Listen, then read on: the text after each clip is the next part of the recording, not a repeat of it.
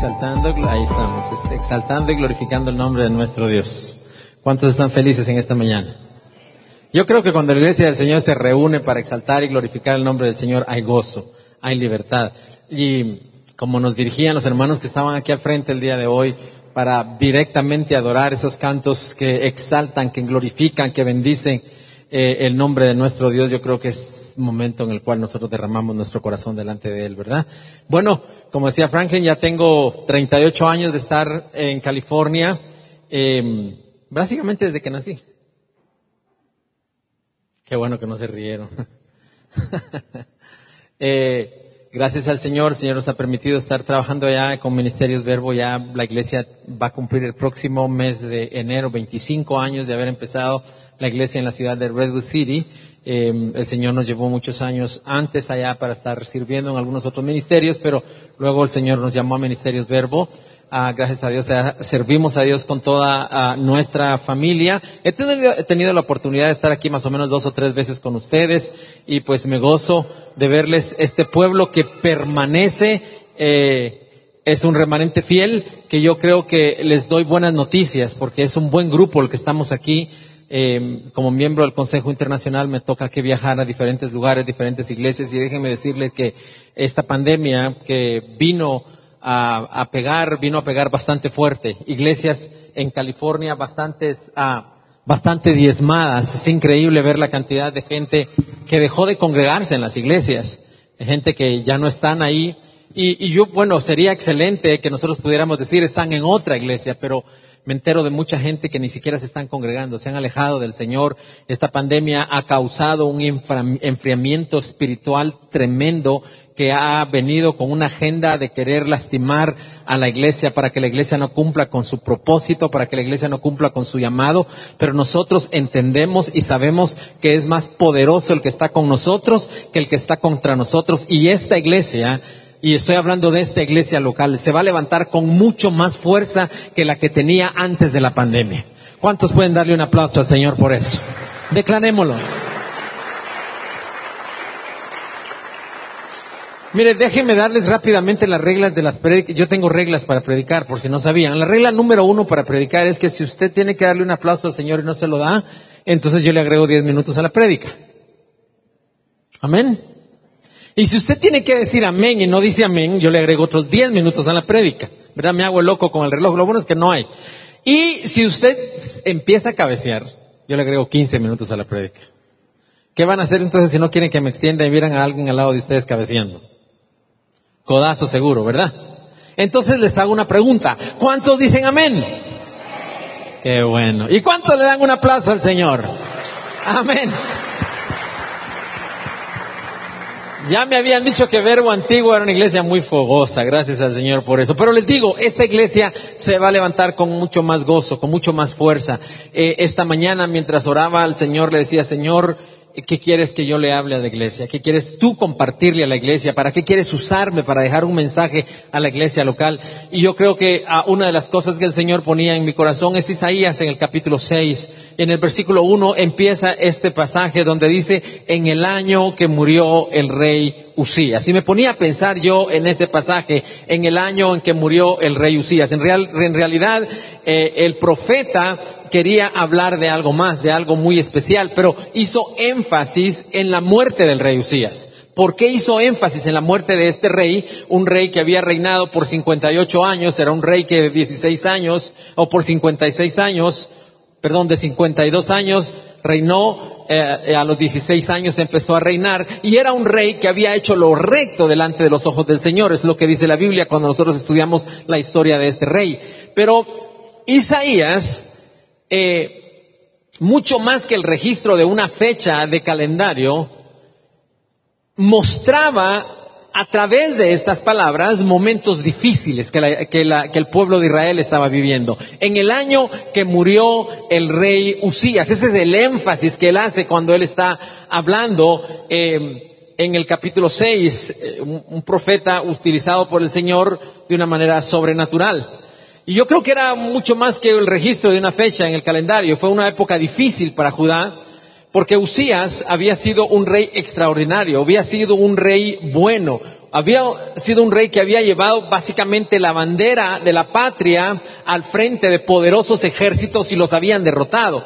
Era un rey que se puede contar historias tremendas que había hecho con el pueblo de Judá. Entonces, eh, yo creo que fue uno de los más ilustres gobernantes de ese tiempo. Estamos en épocas de elecciones, ¿verdad? Y podíamos decir nosotros en la época de las elecciones, ¿verdad? ¿Qué es lo que nosotros vemos? Vemos incertidumbre en la gente en la época de las elecciones, vemos situaciones difíciles en la época de las elecciones, como decía Franklin. No sabemos ni siquiera qué decisión tomar. Tenemos que buscar nosotros la dirección de Dios para decir por quién vamos a votar, porque muchos ofrecen muchas cosas, ¿verdad? Pero en realidad lo más importante es quién el Señor quiere poner en Guatemala para poder llevar a este país a la reconciliación con Dios, para que este país se acerque más al Señor. Yo creo que esa debe ser nuestra prioridad. Nuestras prioridades no son otras cosas. Yo recuerdo eh, allá en los Estados Unidos una vez me invitaron a una reunión de pastores. Habían pastores afroamericanos, pastores americanos, pastores de diferentes razas y nos invitan para decirnos que votáramos específicamente por un gobernante. ¿verdad? Eh, básicamente nos unieron para querernos manipular para decir, por favor, denle el voto a este gobernante. Pero era un gobernante que no amaba a Dios, alejado de Dios. Era un gobernante que estaba a favor del aborto, a favor del homosexualismo. Y tristemente, la agenda que utilizaron específicamente para nosotros los hispanos, que habíamos varios pastores hispanos, decían, es que este gobernante le va a dar amnistía a los hispanos. ¿Verdad? Y ya con eso querían obtener el voto nuestro.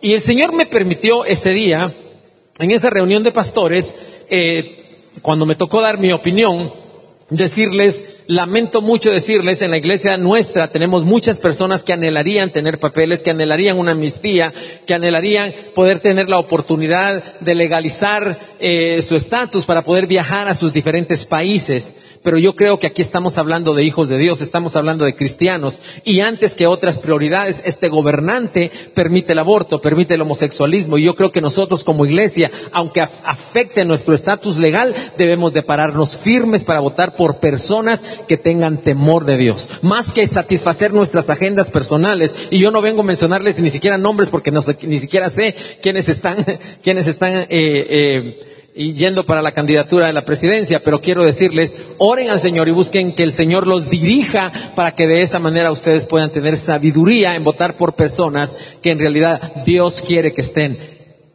para poder cambiar el rumbo de Guatemala hacia acercarse a amar a Dios con todo su corazón. Dios, el favor de Dios está sobre Guatemala. En muchos lugares donde yo voy siempre hablan de Guatemala, un país que tiene mucho cristianismo, pero yo creo que la iglesia de Dios se tiene que levantar con mucho más gozo, más cerca del Señor. Como decía el rey Isaías, en el año en que murió el rey Usías, él estaba viendo a un rey que había gobernado con temor de Dios, había llevado al pueblo a ganar muchas batallas, pero al final se había alejado de Dios. Había tomado la gloria para sí. Y eso es lo que sucede muchas veces con el hombre. Entonces, Isaías ve esta situación y el Señor se le revela. Si se dan cuenta, Dios lo que nos está diciendo es, ustedes eligen ver las circunstancias que están alrededor de ustedes o ustedes eligen verme a mí en medio de las circunstancias que ustedes puedan estar pasando. En el año en que murió el rey Usías, las esperanzas de todos prácticamente, eh, que todos los que habían puesto su confianza en el hombre, que era un gran rey, que había llevado a Judá, como le decía, a ser la gran nación admirada que era, básicamente, eh, era una, una, un país que, que todos los otros países, incluyendo los romanos, les tenían miedo por el poderío que había levantado este rey. Pero eh, Isaías sigue pensando y analizando y sigue hablando acerca de en el año de que murió el rey Usías. Y yo creo que nosotros podíamos tomar este pasaje y parafrasearlo a nuestras circunstancias. ¿Cómo estamos? ¿Qué circunstancias estamos viviendo como persona? ¿Qué circunstancias estamos viviendo como iglesia? He platicado con varios líderes de diferentes iglesias y en realidad en la época del COVID, no vamos a decir en el año del COVID, sino en la época del COVID, en realidad vino a ser como un termómetro para la iglesia. Vino a marcar el corazón de, en realidad, de ver qué personas de verdad aman a Dios con todo su corazón y qué personas están alejadas de Dios. Allá en California, en el estado donde más muertos hubieron, la situación se puso difícil. Miren, muchísimas iglesias cerraron, ya no hay muchas iglesias que existían, pastores se alejaron del, del, de predicar la palabra y mucha gente murió, mucha gente todavía el día de hoy a la iglesia local, mucha gente llega con mascarillas porque tienen miedo, ¿verdad? Cuando nosotros reabrimos nuestras puertas, en el, antes del COVID eran más o menos 400 personas en la iglesia local, Dios ah, nos ha permitido ya en California, existen cuatro iglesias verbo, así que tienen familia en California, cuatro iglesias verbo y el Señor se está glorificando de una manera sobrenatural. Pero nosotros tuvimos que tomar la decisión de ver al Señor en medio de las circunstancias. Porque esta, este, este, esta época de COVID no es la enfermedad en sí, sino la agenda que el enemigo traía contra la iglesia, porque la iglesia se ha enfriado. Por eso les digo, aquí veo un buen grupo. Y con este grupo nosotros podemos tomar la decisión de pensar, es que tan bonita que era la iglesia antigua antes de COVID. Podemos ver algunas sillas vacías y decir, es que cuánta gente ha dejado de venir. Pero el Señor puso algo en mi corazón en la iglesia local, porque quiero decirles que nosotros fuimos afectados tremendamente. Y el Señor lo que me mostró un día en oración, porque yo creo que en medio de las circunstancias difíciles es cuando más tenemos que doblar rodillas para buscar dirección de Dios. Y una de las cosas que Dios puso en mi corazón es, deja de ver la iglesia de antes del COVID. Y ese es el mensaje que yo quiero traerles a ustedes el día de hoy. Pensemos en este remanente fiel que está aquí. Y qué bueno toda la bendición, la gloria que tuvimos en el pasado, pero yo creo que Dios quiere que empecemos una iglesia nueva. Yo creo que Dios quiere que nosotros nos enfoquemos hacia adelante, porque si nosotros no cambiamos nuestra manera de pensar, entonces vamos a seguir pensando en el pasado. Y vamos a frustrarnos, es que tan bonito que era, es que ya no, X persona, X familia ya no llega. Pero yo creo que el Señor quiere que nos enfoquemos hacia adelante. ¿Sabían ustedes que hay muchas personas que necesitan de Dios? Y yo creo firmemente, y se los vengo a decir aquí, hay mucha gente que va a empezar a levantarse allá afuera con una necesidad de Dios en su corazón, que la iglesia en lugar de estar pensando en la gente que ya no está, debemos de levantarnos y ver hacia afuera, porque Jesús dijo, la mies es mucha y los obreros son pocos. Vamos a empezar a darnos cuenta de cuánta gente tiene necesidad de Dios y nos vamos a enfocar en ellos y los vamos a traer en este, a este lugar. Y si cada uno de nosotros asumimos esa responsabilidad, este lugar no va a caber la gente. En este lugar pronto vamos a tener otra reunión porque la gloria de Dios se va a manifestar de una manera sobrenatural. En el año en que murió el rey Usías empieza este pasaje. Isaías básicamente era un hombre patriota, era un hombre soñador. Sus esperanzas fueron quebrantadas automáticamente porque él también admiraba al rey. Sus sueños tal vez habían caído al suelo, pero Isaías sabe una cosa y la entiende claramente que aunque el trono de Judá había caído, que aunque el trono de Judá estaba siendo sacudido, dice eh, otros versículos del capítulo 5, dice que los otros reyes y los otros ejércitos, dice, que estaban con sus lanzas ya listas, listas para atacar a Judá. Entonces había una vulnerabilidad tremenda a consecuencia de este rey que se había enaltecido y que había terminado con lepra y que había muerto. Entonces la gente tenía mucho miedo. Y eso es lo que ha pasado con la iglesia en este tiempo. Como les digo, ya dejemos de enfocarnos en el pasado. Mucha gente en ese momento estaba viendo sus circunstancias y ahora qué nos va a pasar, qué nos va a suceder, vamos a ser atacados, nos van a esclavizar, ¿qué va a pasar? Pero yo creo que nosotros debemos de pensar en esta época en que muchas iglesias han sido cerradas. En esta época cuando muchas iglesias menguaron en sus membresías, en esta época cuando murieron aproximadamente diez mil pastores en diferentes lugares. Y estoy hablando de pastores hispanos que murieron de COVID. Entonces, en esta época, cuando todo está siendo estremecido, una de las cosas que nosotros debemos de entender es que el trono de Dios permanece para siempre. ¿Cuántos dicen amén por eso? El trono de Dios permanece. Dale un aplauso al Señor.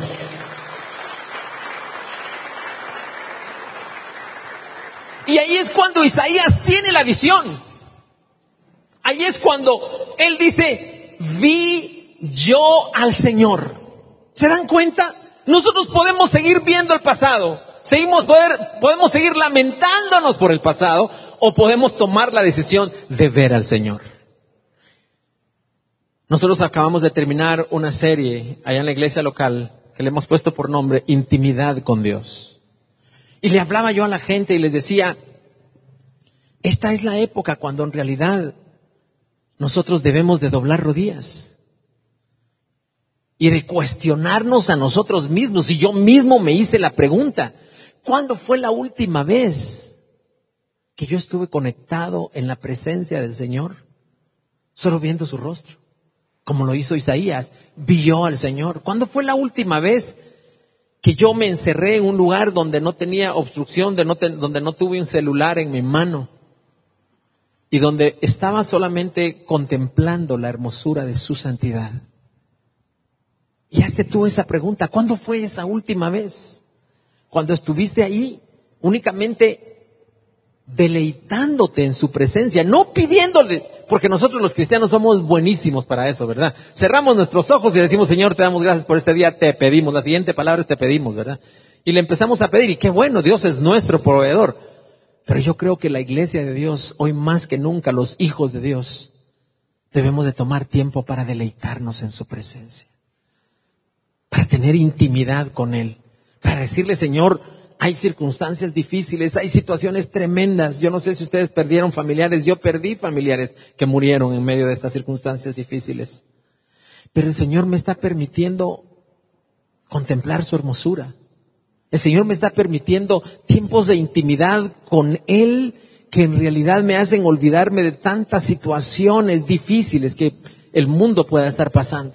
Y dice, vi yo al Señor, vi yo al Señor sentado sobre su trono alto y sublime. Y cuando estamos hablando de alto y sublime, nos habla de un Dios que está por encima de todas las circunstancias que está por encima de, de cualquier sueño personal que nosotros tenemos, podamos tener, que está mucho más alto de nuestros gobernantes, que está más alto que nuestras expectativas que podamos tener, está más alto que nuestros fracasos, está más alto que nuestras desilusiones, está más alto que todas las cosas. Su trono es el más alto, es inquebrantable, es inconmovible y es para siempre. Y ese es el Dios que nosotros adoramos. ¿Cuántos le dan un aplauso a nuestro Dios? Su trono es alto y es sublime. Isaías es considerado como el profeta mesiánico por excelencia. Algunos mencionan el libro de Isaías como el Evangelio de Isaías por, por, por tanta profecía que dio acerca de nuestro Señor Jesucristo. Y esto nos mueve, nos transporta del Antiguo Testamento al Nuevo Testamento. Y ahí en el Nuevo Testamento está Jesús predicando y está Jesús enseñando y está dando de comer a los enfermos y está sanando y está teniendo compasión de los necesitados. Y yo me doy cuenta que en realidad en el año o en la época cuando la iglesia le tocó vivir incertidumbre, situaciones bastante difíciles, nosotros tenemos un modelo muy grande que es nuestro Señor Jesucristo. Déjenme decirles, allá en la iglesia local, tomamos esa decisión. Nos unimos en el consejo de la iglesia, tomamos la decisión y le transmitimos ese mensaje a la iglesia local. Miren, el Señor se está glorificando de una manera sobrenatural. Tres semanas antes de haber empezado, eh, de haber iniciado el COVID, habíamos iniciado una nueva congregación. Duró tres semanas nada más congregándose y tuvieron que cerrar sus puertas. Esa iglesia cerraron sus puertas, la iglesia nuestra obligatoriamente cerramos nuestras puertas, pero el Señor nos empezó a inquietar a servir a nuestra comunidad. Y nosotros tenemos paralelamente, junto con Iglesia Cristiana Verbo, tenemos lo que le llamamos Verbo Family Services, que es un programa de servicio a la comunidad. Y, el mensaje que como consejo lo empezamos a transmitir a la iglesia es, es tiempo de enfocarnos hacia afuera, es tiempo de enfocarnos hacia la comunidad. Teníamos un programa de repartir comida eh, una vez por semana a un grupo de unas 50 personas. Ese programa se incrementó tremendamente porque mucha gente fueron afectadas económicamente. El día de hoy estamos sirviéndole comida, eh, eh, cajas de comida a más de 300 personas por semana. Fueron aproximadamente dos 2.5 millones de dólares los que nosotros repartimos en comida en el año 2022 y en los años anteriores fue similar. Y entonces el Señor nos empezó a inquietar, a enfocarnos hacia afuera, a servir a nuestra comunidad. ¿Cuáles son las necesidades alrededor nuestro? Fuimos, eh, fuimos premiados ah, departamento, de parte del departamento ah, del, del programa de comida del banco de comida que nos proveen los alimentos para darle a la gente por ser la única organización no lucrativa que nunca cerró sus puertas durante COVID. Tuvimos que cerrar nuestras puertas para tener reuniones generales, pero abrimos nuestras puertas para servir a nuestra comunidad. Y yo creo que es tiempo de que la iglesia debe enfocarse hacia afuera. Debemos de enfocarnos hacia afuera. ¿Cuál es la necesidad que hay alrededor nuestro? Y empezar a, a pedirle dirección al Señor para poder servir a nuestra comunidad.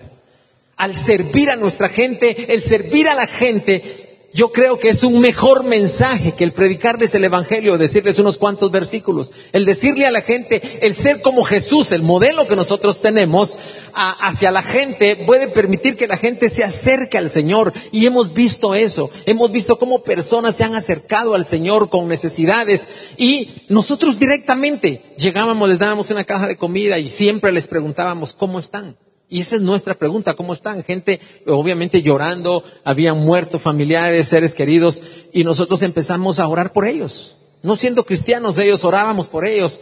Y mucha gente de esa empezó a llegar a la iglesia. Déjenme decirles que la iglesia, iglesia verbo que tenemos hoy, porque nosotros tenemos un fenómeno allá, y es que la, empezamos a analizar cuál es la razón número uno por la cual nosotros perdíamos gente. Y Franklin, que conoce por aquella área, es un área muy cara, demasiado caro. Entonces, mucha gente llega y se mueven a otros estados porque es muy caro. Entonces, la razón número uno es que perdemos mucha gente. Y ahorita, durante COVID, más gente emigró hacia diferentes estados porque la situación se puso difícil. Entonces, ahí en el norte de California, eh, predicar el evangelio no es fácil. El 2% de la gente se reúne en una iglesia. Y eso incluye la iglesia católica. Entonces se dan cuenta, es una situación bastante difícil, pero el Señor ha permitido que Iglesia Verbo ha puesto gracia en Iglesia Verbo para que la gente empiece a llegar y la iglesia de nuevo empezó a llegar sirviendo a nuestra comunidad. Eh, de parte del departamento de policía de la ciudad de Redwood City, empezamos a hacer eh, programas de servicio en la comunidad, clases de padres, prevención de drogas, prevención de pandillas, y junto con ellos, ellos empezaron a llamarnos a nosotros y a decirnos, miren, está muriendo mucha gente, hay muchas necesidades, podrían ustedes llegar, la policía pidiéndonos a nosotros si podíamos nosotros llegar y orar por los familiares de gente que había muerto. Tuvimos la oportunidad de llegar a las puertas de las casas, no podíamos entrar obviamente por el distanciamiento que teníamos que guardar, pero desde la puerta abierta, gente muerta dentro de las casas, empezamos a orar por los familiares que pudieran conocer al Señor, que sus vidas pudieran ser alcanzadas, darles un mensaje de esperanza para su futuro. Y el Señor empezó a glorificarse de una manera tremenda. Entonces, como programa empezamos a intensificar. Antes de la pandemia teníamos muchos programas, los intensificamos. Ahora tenemos el programa de tutoría para niños, ha crecido increíblemente. El edificio nuestro es más o menos un poco más grande que este local y pusimos, eh, eh, pusimos, lo abrimos para poder jugar fútbol. Y empezó a llegar, a llegar gente, gente necesitada de querer hacer ejercicio durante este tiempo la ciudad nos permitió abrirlos para que llegaran a jugar cinco contra cinco y con una pelota ahí empezaron a divertirse. El otro día entraba yo por la puerta de la iglesia y estaba un hermano mexicano llamado Jacinto y lo, saludo y le digo, Jacinto, qué gusto me da verte de aquí, mujer. Y me queda viendo serio y me dice, yo lo único que sé es que a mí me invitaron a jugar fútbol. Y ahora está sirviendo al Señor. Entonces estamos viendo cosas tremendas, pero la decisión que nosotros tomamos es enfocarnos hacia afuera. Y ese es el mensaje que les traigo a ustedes. Yo quiero y pienso que la próxima vez que alguien se pase aquí al frente en la hora de los anuncios y pregunte cuántos invitados hay, que nosotros asumamos la responsabilidad de decir, yo voy a ser esa persona que voy a traer a un invitado. Ya no es asunto de pensar si voy o no, será que voy o mejor me conecto, ¿verdad? Porque esa fue la moda, ¿verdad? Nosotros tuvimos que cancelar ya las iglesias en el hogar, en línea, tuvimos que cancelar todo eso para poder empujar a la gente a empezar a congregarse y la gente lo está haciendo. Y cuando lo empiezan a hacer se dan cuenta lo que se estaban perdiendo. Porque eso es lo que el enemigo quiere, acomodar a la gente para que no se acerquen al Señor y para que no le sirvan. Entonces, ¿qué vamos a hacer nosotros? ¿Podemos ver al Señor en medio de nuestras circunstancias? ¿O, podemos, o vamos a seguir viendo nuestras circunstancias? Yo quiero invitarlos para que ustedes puedan ver a Dios en medio de las circunstancias difíciles. 16 años tenía este rey. Murió a los 68 años. Reinó 52 años. Obviamente era considerable que mucha gente ya tenía sus ojos puestos en él. Pero esto nos lleva a entender que nosotros, en medio de cualquier gobernante, en medio de cualquier enfermedad, en medio de cualquier situación, debemos de mantener nuestra vista puesta en Cristo Jesús, porque Él es el único que nunca nos va a fallar. ¿Cuántos dicen amén por eso? Amén. Voy aterrizando con el mensaje. En una iglesia local, yo considero que hay, pensemos en tres tipos de personas. Y yo quiero uh, llevarlos a ustedes a pensar qué tipo de persona soy yo en esta iglesia local. Número uno, visitante. Obviamente el día de hoy no hay visitas, ya me enteré que no hay visitas, ¿verdad? Pero a una iglesia local llegan visitantes, número uno. Y un, un visitante, la primera descripción que podríamos tomarla es como un inquilino. ¿verdad? El inquilino y el visitante, número uno, el visitante pues puede llegar una vez a la iglesia local y voy a decir, llega y dice, quisiera ver cómo es verbo antigua, o me invitaron. Y viene a ver la iglesia y dice, bueno, el la próxima semana voy y visito otra iglesia. Y la próxima otra. Y hay gente que dice, no, yo no me comprometo en ninguna, yo prefiero visitar iglesias. Pero luego la, la segunda categoría son los inquilinos. Y los inquilinos el visitante viene a ver qué hay para ellos, pero el inquilino es el que dice, me voy a quedar aquí mientras consigo algo mejor, ¿verdad? Y algunas personas que tengan inquilinos pueden pensar en que un inquilino no hace nada, absolutamente nada. Un inquilino es el que si se daña algo llama al dueño, ¿verdad? Se dañó, eh, que no, el agua no está saliendo bien, a llamar al dueño. Que las paredes ya están malas, que a llamar al dueño. Que que se quebró cierta tubería a llamar al dueño. Y para todo llaman al dueño. Nunca asumen una responsabilidad personal porque como no es mío, pues hay que llamar al dueño. Pero en una iglesia está la tercera categoría. Y son los dueños. Y los dueños no llaman al dueño para ver qué sucede. Sino el dueño hace que las cosas suceden donde está. ¿Verdad? El dueño es el que dice, yo voy a hacer que mi casa luzca mejor. ¿Cuántos dueños hay en este lugar? A ver, les pregunto una vez más, porque si no me extiendo diez minutos. ¿Cuántos dueños hay en este lugar? Entonces, si nosotros somos dueños, vamos a cambiar nuestra mentalidad. ¿Quieres saber tú cuándo ya eres dueño? Cuando ya eres dueño, ya no piensas es que ustedes en verbo, sino que piensas es que nosotros en verbo, porque esta es nuestra iglesia. Aquí nos tiene el Señor sirviendo. Y todos aquí tenemos algo en común. Todos tenemos necesidades y todos tenemos dones y habilidades.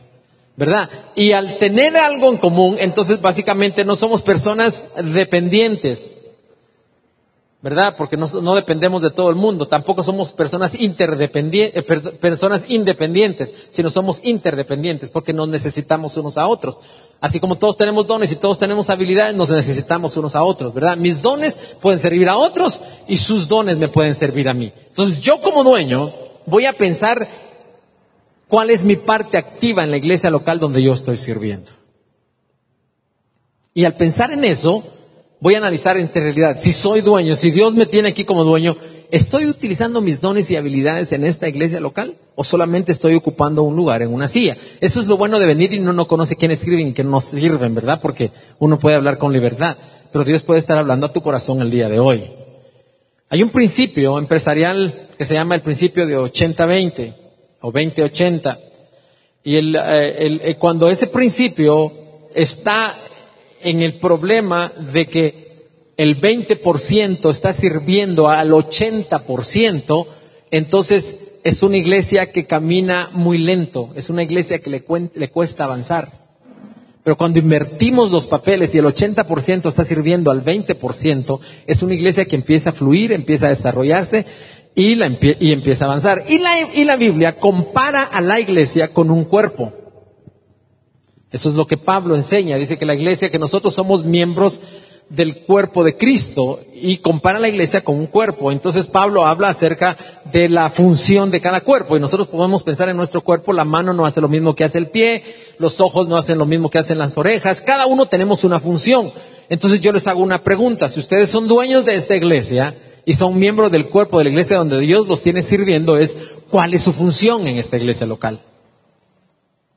Y si su función y los dones que Dios les ha dado, porque sí se los dio, no están funcionando en esta iglesia local, yo quiero invitarles a que ustedes se comprometan con el Señor a hacerlo.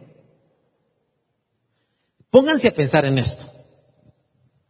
Imagínense un cuerpo de una persona que tuvo algún problema, que tuvo algún accidente, y a ese cuerpo solamente le funcionan el 20% de sus partes. ¿Usted cree que ese cuerpo va a caminar normal? Le va a costar. Un cuerpo caminando solo con el 20% de sus partes. Un cuerpo que tal vez quedó parapléjico por alguna enfermedad, no puede caminar, tiene que andar en silla de ruedas, tiene que depender de alguien más. Y muchas veces eso es lo que sucede en la iglesia local. Únicamente el 20% está haciendo la función que debería de existir del 100% de una iglesia local. Y eso es lo que el enemigo vino a hacer durante esta pandemia. Vino a enfriar a la gente vino a desenfocar a la gente de su llamado.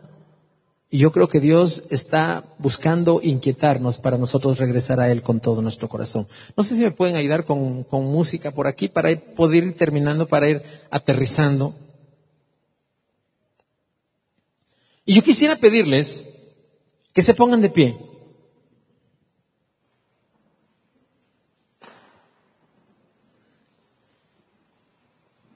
Y aquí, como en toda iglesia, probablemente hay cosas que nosotros tenemos que mejorar, cosas que tenemos que cambiar. Pero cuando yo soy dueño, yo no pienso es que los líderes no hacen esto, es que los líderes no hacen lo otro, sino en realidad nosotros pensamos, si Dios me está mostrando algo, es porque Dios quiere que yo lo haga. Entonces pensemos, ¿cuáles son las cosas que quisiéramos que mejoraran en esta iglesia local? Aún ministerios. Quisiéramos que mejorara el ministerio de niños, porque aquí no hacemos cuidado de niños, aquí hay ministerio de niños, aquí atendemos a los niños y les predicamos la palabra. Ustedes quisiéramos, están inquietos porque me debería mejorar el, grupo de alabanza, porque debería mejorar eh, el ministerio de hombres, el ministerio de mujeres. ¿Qué ministerio Dios nos está inquietando que debería suceder algo diferente? Yo les digo algo, si el Señor los está inquietando, es porque Dios les está diciendo yo quiero usarte a ti para que eso suceda. Pero a veces nosotros pensamos en la necesidad y le decimos al Señor, heme aquí, envía a otro. y si Dios nos está inquietando es porque Dios quiere que nosotros hagamos la obra del ministerio. Allá en nuestra iglesia local están sucediendo cosas tremendas, pero hemos tomado la decisión número uno, es buscar al Señor con todo nuestro corazón. Porque cuando hay una iglesia que ama a Dios con todo su corazón, que busca a Dios con todo su corazón, es una iglesia que se va a mantener encendida, sirviendo a Dios. El tiempo no me alcanza para poder continuar con Isaías, pero léalo en su casa. Ustedes van a ver cómo muestra la visión de los querubines. Y los querubines muestra algo tremendo porque dice que tenían seis alas, pero la posición de cuatro de sus alas era una posición de adoración y la posición de las otras dos alas era una posición de servicio. Al Señor tu Dios adorarás y a Él solo servirás. Los invito a que cierren sus ojos y a que platiquen con el Señor ahí donde están por un momento y que le digan al Señor, Señor, ¿cuál es mi función en esta iglesia? Señor, ¿cuáles son las cosas que tú quieres que yo haga en esta iglesia? Y que se pongan a disposición del consejo local y que les digan, el Señor ha hablado en mi corazón, yo quiero hacer cosas diferentes. De repente Dios nos está inquietando para hacer algo fuera de las cuatro paredes. De repente, de repente el Señor nos está inquietando para hacer algo, un ministerio para servir a la comunidad, para buscar jóvenes. El Señor nos mostró en la iglesia local que el enfoque principal que deberíamos de tener es en los jóvenes y en los niños. Y lo hemos hecho. Al regresar de la pandemia no había mujeres, no había gente que quisiera servir. Y el Señor nos dijo, pongan a los niños. Y empezamos a poner a los niños. Los niños en las puertas, sirviendo, dándole la bienvenida a la gente. Empezamos a poner a los jóvenes. Y nos dimos cuenta que si los niños y los jóvenes están ahí, los adultos van a estar ahí. Y empezó a inquietarse el corazón de padres de familia que vieron que estaban perdiendo a sus jóvenes. Empezamos 21 días de ayuno en el mes de enero y nos unimos las cinco iglesias de la costa oeste a través de Zoom. Tomamos la decisión de orar todos los días a las 6 de la tarde por Zoom durante los 21 días. El Señor estaba empezando a inquietar el corazón de los jóvenes y los jóvenes tomaron la decisión de juntarse a orar a las 6 de la mañana todos los días. Y el Señor fue donde nos mostró y nos dijo, enfóquese en los jóvenes y enfóquese en los niños. Y empezamos a levantar ese ministerio. Terminaron los 21 días de ayuno y los jóvenes se le acercaron a uno de los líderes de jóvenes y le dijeron, ¿y solo 21 días tenemos que orar? ¿O podemos seguir orando? Y los jóvenes tomaron la decisión de continuar orando a las 6 de la mañana. Pasó el mes de enero, pasó el mes de febrero, pasó el mes de marzo, pasó el mes de abril y los jóvenes sin cesar orando todos los días a las 6 de la mañana. yo les digo algo por experiencia, porque lo vi, porque lo viví. Cuando Dios empieza a inquietar a la iglesia, a tener intimidad con Dios, a orar, cosas sobrenaturales empiezan a suceder.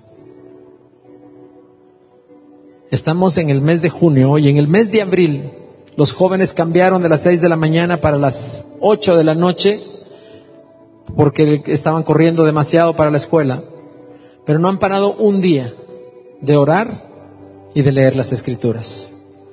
El grupo jóvenes a las 8 de la noche todos los días están conectados y leen un capítulo de la Biblia, leen dos capítulos de la Biblia.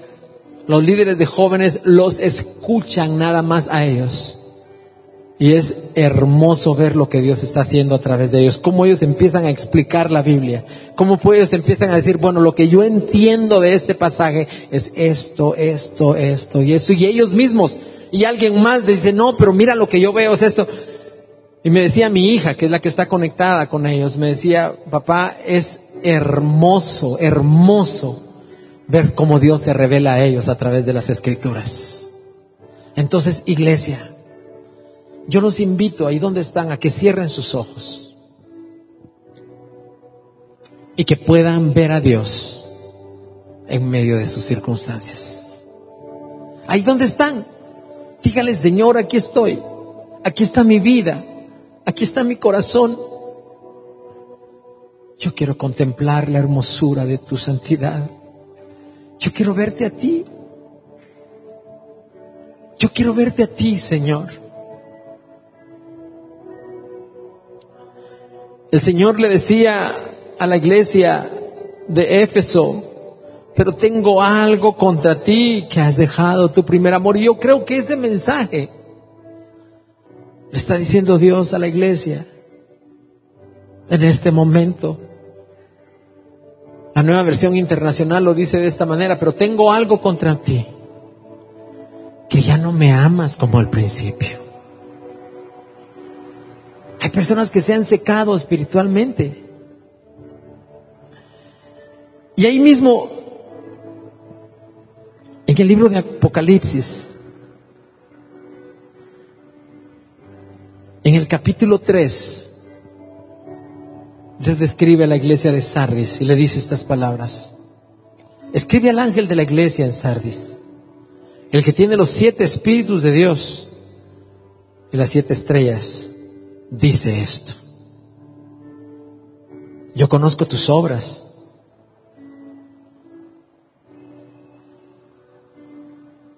Y en la Reina Valera dice de esta manera, que tienes nombre de que vives y estás muerto.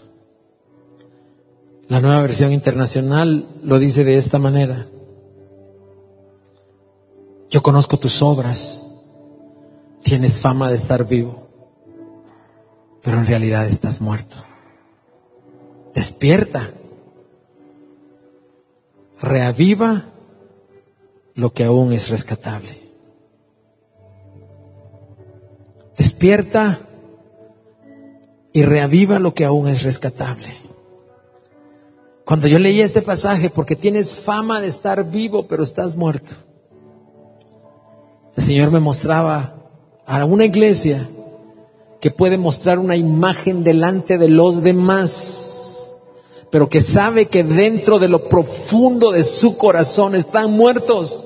Necesitan de Dios, necesitan ese avivamiento del Espíritu Santo dentro de ellos, necesitan volver al gozo. El salmista le decía al Señor, Señor, devuélveme el gozo de mi salvación. Necesitan regresar a su primer amor.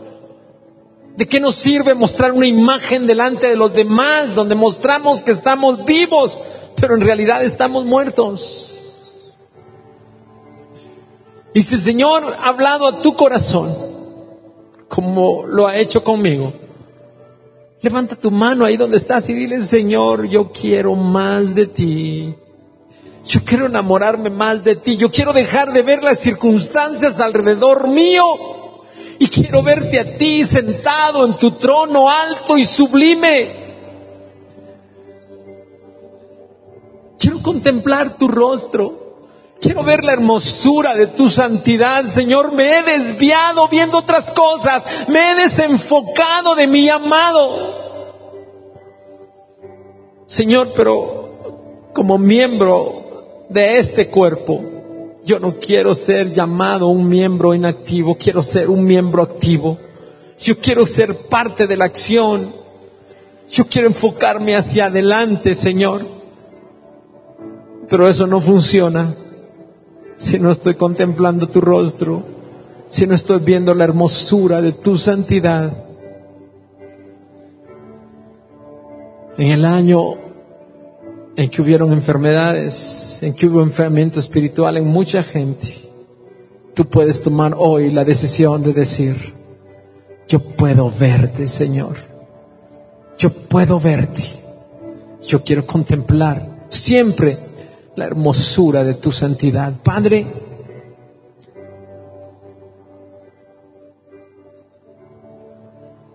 bendice verbo antigua. Que se levante, Señor, aún con más fuerza. Que la gloria postrera sea mayor que la primera que verbo antigua ya no se enfoque en lo que pudo ser o en lo que era, sino que cobre ánimo, que se levante y que empiece a ver tu gloria manifiesta en este lugar, para que aquí se cumplan dos cosas, Señor, que tú gobiernes, que tú reines y que nosotros como iglesia asumamos la responsabilidad de predicar tu palabra para satisfacer el anhelo y el deseo de tu corazón de que el mundo sea salvo. La mies es mucha y los obreros son pocos. Y hoy aquí, Señor, con nuestra mano levantada te decimos, heme aquí, aquí estoy, aquí está mi vida, los dones, las habilidades que me has dado, Señor.